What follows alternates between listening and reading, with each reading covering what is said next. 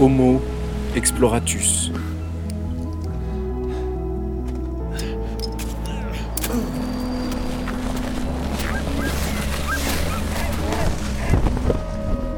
Le mini-podcast qui va à la rencontre des femmes et des hommes qui explorent notre planète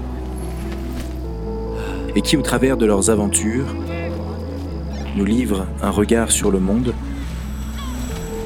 et leurs solutions pour notre plus grand combat à tous, le réchauffement climatique et ses conséquences sur le vivant. Dans cet épisode, je vous emmène avec Loury et Mathieu. Ce sont deux sacrés gaillards et deux bons amis aujourd'hui. Très bruts et engagés dans leur vision de l'aventure, pour eux, elle doit être risquée, elle doit faire palpiter les cœurs, elle doit faire trembler les mains. Entiers, sans retenue, avec eux, chaque seconde de vie doit être vécue intensément.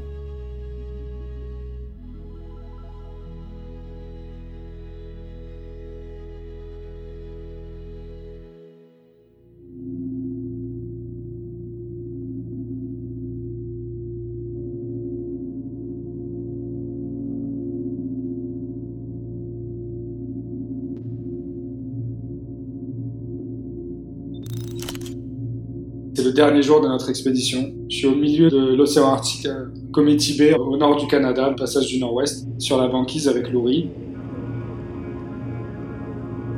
On a des sales tronches parce qu'on est très fatigué, on est en train d'abandonner, en grosse partie à cause du Covid et en plus parce que je me suis cramé les yeux.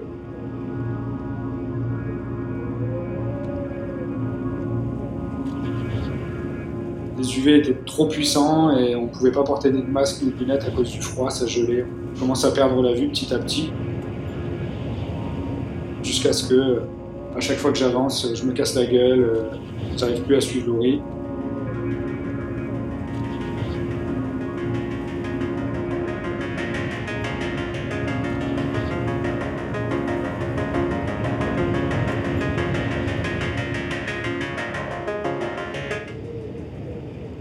Ouais, je me rappelle exactement ce moment. C'est déjà le deuxième jour, je crois, euh, où euh, je commence à perdre la vue. Et on avait déjà commencé à faire des petites techniques. On avait pris la cagoule et on avait fait des tout petits trous, mais vraiment mais de, de, de 5 mm pour que tu puisses euh, continuer à avancer et pour pas que la réverbération t'obstrue la vue. Et c'est vrai que ça marche pas du tout. Ça marche pas du tout. À chaque fois que j'avance, je vois pas les obstacles. En plus, on traverse un gros champ de Pâques. Le Pâques, c'est les crêtes de compression. C'est les endroits où la banquise, comme la tectonique des plaques, les plaques se rencontrent et sous la force, elles se lèvent et elles font des énormes glaçons. Ça fait une espèce de champ de ruines de glace qui est un enfer complet à traverser. Et donc, c'est souvent une alternance de champs de Pâques et d'endroits plats sur la banquise. Et toi, t'avances, t'avances, t'avances, et j'essaye de te suivre, mais j'y vois rien. Et toi, tu dois te retourner, voir où je suis tout le temps. Ouais, c'est très dur à ce moment-là pour moi aussi. Et au bout d'un moment, on voit que ça marche plus. Quoi.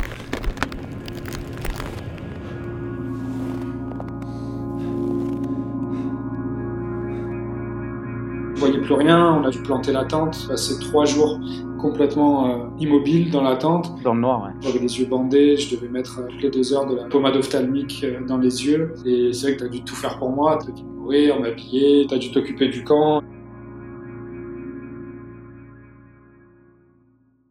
Moi, j'ai récupéré petit à petit et au bout des trois jours, j'avais quand même suffisamment bien récupéré pour sortir, passer un moment dehors. Dans un monde sans Covid, ça aurait été un coup dur, mais ça aurait pas été la fin de l'expédition.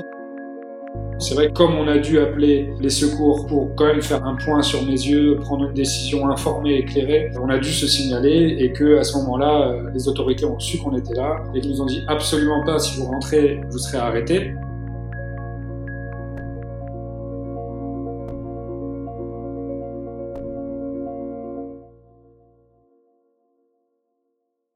Et nous, on était complètement déconnectés. Ça faisait plus de 30 jours qu'on était sur la banquise. Quand on s'est retrouvé euh, face aux rangers, c'est là qu'on a compris qu'à un moment donné, on s'est dit euh, OK, donc là, on peut plus repartir. quoi. C'est la première fois qu'on reparle de pourquoi on a dû arrêter, de toutes ces mauvaises choses qui sont arrivées pendant qu'on était euh, au passage du Nord-Ouest sur le mer gelée. On se l'est jamais dit d'ailleurs, et moi j'en ai beaucoup souffert après coup, de me dire que j'avais une forme euh, complètement olympique et que parce qu'on est une équipe, eh bien on doit se plier aux obligations ou aux urgences de l'autre, quelle qu'elle soit. C'est toujours dur, et un coup ça peut être l'un et l'autre coup ça sera l'autre. C'est la faiblesse de l'équipe et c'est aussi sa force. Exactement.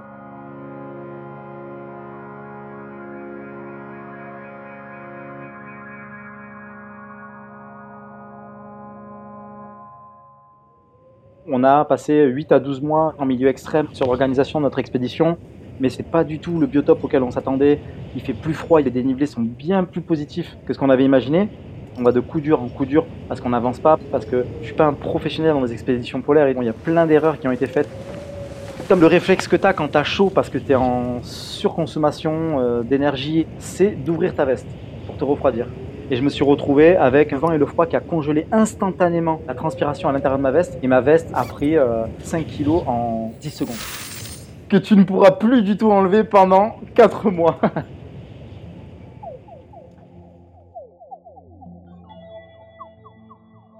et en plus, on découvre des sensations le bruit de la banquise qui pète dans la nuit avec les changements de température.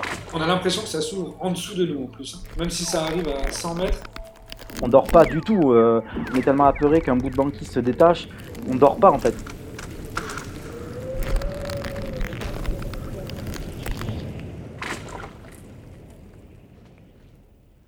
Il y avait des problématiques euh, dues au réchauffement climatique. Et en fait, c'était ou tout extrême dans un sens ou tout extrême dans un autre, sachant qu'on fait un mix entre la température en degrés Celsius et la puissance du vent. Cette combinaison-là donne une température ressentie. Et nous, les températures les plus extrêmes qu'on a subies, c'est moins 66. Quand il n'y avait pas beaucoup de vent et qu'il faisait pas froid, il pouvait faire presque moins 10. Au mois de mars, dans l'Arctique, il devrait faire moins 40 toute la journée. Il y a eu des journées où on a skié en t-shirt. Quand on était sur Community Bay, on était exactement au même endroit que Mike Horn quand il a fait sa traversée. À 10 jours près, on était exactement au même moment. Lui, c'était 10 euh, ou 15 ans avant. Et ce qui rapporte comme temps et comme météo, euh, ça n'a rien à voir. On a eu des temps euh, extrêmes, on a eu du très très froid, mais il a eu du très chaud.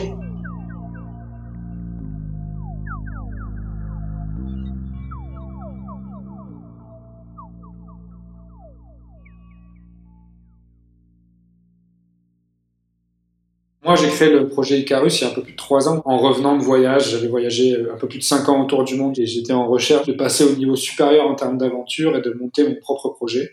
Je me suis interrogé, je cherchais ce que je pouvais faire, je lisais des bouquins. Je suis tombé à un moment sur euh, le défi des sept sommets, qui est un défi d'alpinisme connu, hein, qui consiste à gravir le sommet le plus haut de chaque continent. Et je me suis dit, bon, super, chouette, c'est une bonne base, mais ça a été fait pas mal de fois, et je veux faire un truc qui a jamais été fait. C'est là où je me suis inspiré de Mike Horn, c'est que lui, il fait toutes ses expéditions en général sans moyens motorisés. Et ça rend de suite les choses beaucoup plus compliquées. J'ai recherché, est-ce que quelqu'un a déjà rejoint les sept sommets sans moyens motorisés? Fait des recherches un peu partout, j'ai rien pu trouver. Et du coup, le projet Icarus était né, donc relier le sommet le plus haut de chaque continent sans moyens motorisés. J'ai commencé seul, du coup, l'année suivante, en Amérique latine, où j'ai euh, traversé euh, le champ de glace nord de Patagonie à ski avant de faire 2500 euh, km de vélo jusqu'à la Concagua, qui est le sommet le plus haut d'Amérique latine, et faire l'ascension en solo, sans guide, sans porteur, puis redescendre jusqu'à Santiago du Chili en vélo. Et le concept, c'était de faire ces morceaux au trajet, de prendre les points de GPS de début et de fin et de les relier à chaque fois pour qu'au final, quand on aura fait toutes les parties du projet, ça fasse un, grand tour du monde. En revenant de cette première partie, je fais différentes interviews et un journaliste m'a demandé si je voulais continuer seul le projet ou si j'étais prêt à prendre quelqu'un j'ai reçu un lien d'un article de lui où il posait dans son salon en t-shirt avec un sac à dos et un piolet. Et moi, à cette époque-là, je m'apprêtais à partir en Islande pour ma traversée du plus grand glacier d'Europe. Et du coup, j'envoie un message euh, Salut mec, m'a envoyé ton truc si jamais euh, tu cherches quelqu'un? C'est comme ça qu'on s'est rencontrés, on s'est appelés. J'ai dit Écoute, si tu veux, moi j'ai qu'un seul moyen de voir comment ça marche. On va partir sur le terrain directement et on va voir comment on va fonctionner, on va voir si ça va le faire. Et bien que déjà au téléphone, on ait beaucoup de similitudes sur nos vies, on se retrouve à avoir encore plus d'atomes crochus quand on est à la montagne, on est parti dans les Alpes s'entraîner, et ça fonctionne de ouf, et je dis, bon, mais vas-y, balance-moi ton projet. Et il me parle du projet Icarus. Et ce qui m'a fait dire, ok, je veux en être à tout prix, c'est parce que euh, ça paraissait infaisable. C'est comme ça qu'on a abordé le projet Carus. Et à un moment donné, j'ai été hyper brutal dès le premier jour. J'ai dit, euh, je suis désolé, mais clairement, mec, euh, ça va jamais marcher comme ça. La communication, c'est pas comme ça. Chercher des sponsors, c'est pas comme ça. C'était lui qui faisait tout à 100%, il s'occupait de tout. Et moi, je lui ai apporté une dimension un peu plus commerciale. Et lui, très dans l'organisation, dans la technique. Euh, et on s'est rendu compte qu'on était très complémentaires. Et donc, à partir de là, on s'est dit, le projet Icarus nous appartient. Et j'étais devenu un membre principal du projet.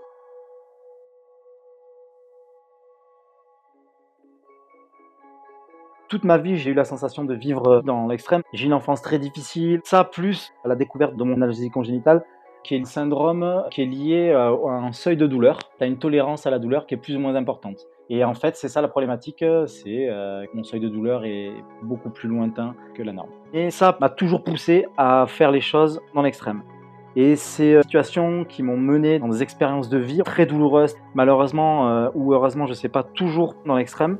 Et c'est cet enchaînement-là qui m'a mené euh, d'une vie de délinquant à une vie d'entrepreneur. J'ai monté mes sociétés, je suis devenu père de famille, comme ça en, ne me posant pas de questions. Et puis il y a eu ce fameux moment un peu qui m'a complètement dirigé vers les expés euh, extrêmement solitaires. C'est euh, le jour où j'ai décidé d'arrêter mon entreprise parce que je me suis rendu compte que c'est pas du tout quelque chose qui m'intéressait et qu'en fait j'étais juste esclave de ma propre vie que j'avais créée de toutes pièces. Et puis je me suis dit bon, il y a qu'un seul moyen de pas péter les plombs, c'est de partir à l'étranger, prendre le large. Je suis parti en fait euh, en Asie et en Asie on a perdu mon sac. Je me suis retrouvé euh, tout seul avec rien du tout, si ce n'est euh, l'ego mal placé de ne pas pouvoir rentrer. Et à partir de là, j'ai dû survivre. Je me suis dit, je pourrais vraiment trouver quelque chose dans ce domaine-là, dans quelque chose qui va plus me faire du bien. Et du coup, je suis rentré avec la fière intention de monter des expéditions. Mais quand on me pose la question aujourd'hui, qu'est-ce que c'est ton travail? Je suis explorateur et père au foyer. J'ai pas eu vraiment la même euh, enfance que Louri au sens où j'ai été plus euh, protégé. Ça a tourné au moment de l'adolescence où je suis parti très très tôt de chez moi. En fait, à 14 ans, j'habitais tout seul déjà. C'était la crise à la maison. Ça m'a beaucoup formé parce qu'à 14 ans, j'ai dû me démerder tout en allant à l'école. Petit à petit, euh, j'ai fini par laisser tomber. En m'y reprenant un petit peu plus tard, après avoir bossé dans le bâtiment, j'ai repris des études, j'ai essayé de remettre un peu ma vie sur des rails. Je suis parti vivre à Londres. Et puis j'ai appelé un de mes plus vieux amis qui a navigué partout dans le monde. Et je l'ai appelé et je lui ai dit écoute, euh, je sais pas où t'es dans le monde en ce moment, mais euh, je te rejoins. Et il me dit euh, moi j'ai un job qui m'attend dans trois mois à Tahiti, je prends le commandement d'un voilier. Écoute, on n'a qu'à dire qu'on a trois mois pour arriver à Tahiti, on se démerde. Et on a fait du bateau stop comme ça, et ça a été une aventure incroyable qui a duré plusieurs années. Là, j'ai commencé à toucher du doigt un petit peu la survie et des conditions très très très rude. Et en revenant de là, j'ai eu un espèce de déclic parce que j'ai beaucoup lu à ce moment-là de récits d'aventure. Et je me suis dit, attends, si tu es capable de faire ça, il n'y a pas de raison. Tu dois aussi être capable de faire euh, la même chose que les mecs que tu lis, quoi. Et en rentrant, du coup, j'étais obsédé complet. Et c'est là où j'ai commencé les recherches du projet Icarus et ça a été une grande transformation pour moi. J'ai vraiment décidé de changer de vie et en faire ma vie. C'est quelque chose que j'ai retrouvé dans l'aventure, d'une certaine façon dans le danger. Et euh, comme dans tous les projets, il y a de l'imprévu. C'est avéré que, en même temps que j'ai démarré mon projet, j'ai démarré euh, ma famille. Donc c'était la double aventure, hein, parce que euh, devenir papa, c'est au moins aussi dur que de monter une expédition, si c'est pas plus. Aujourd'hui, ça a rajouté une dimension euh, énorme à notre aventure, que ce soit pour Laurie ou pour moi. C'est que être père en même temps qu'on cherche à vivre ses rêves, ça demande d'être euh, à 2000% dedans et d'être créatif, d'arriver à trouver des solutions pour combiner cette envie de vivre nos rêves comme ça qui sont très prenants, très puissants et d'arriver à être quand même un papa et d'arriver à être quand même là et que ça soit pas euh, nos proches qui le payent et on y travaille quoi. Homo Exploratus, le mini-podcast de l'exploration, de la compréhension de la planète, produit par Explora Project, coécrit par Laurie Galigani et Stanislas Gruot, réalisé, mixé et monté par Laurie Galigani.